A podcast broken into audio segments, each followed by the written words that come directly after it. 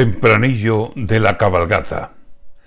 Donde no la han suspendido, le están cambiando la cara. Nada de calles estrechas ni de recoletas plazas.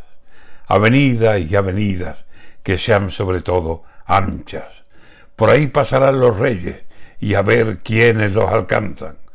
Los balones de los niños con catapultas se lanzan y creo que los caramelos en metralleta y a ráfaga va a resultar que los reyes, cuando a nuestras calles salgan, van a estar más retirados que escondidos en su casa.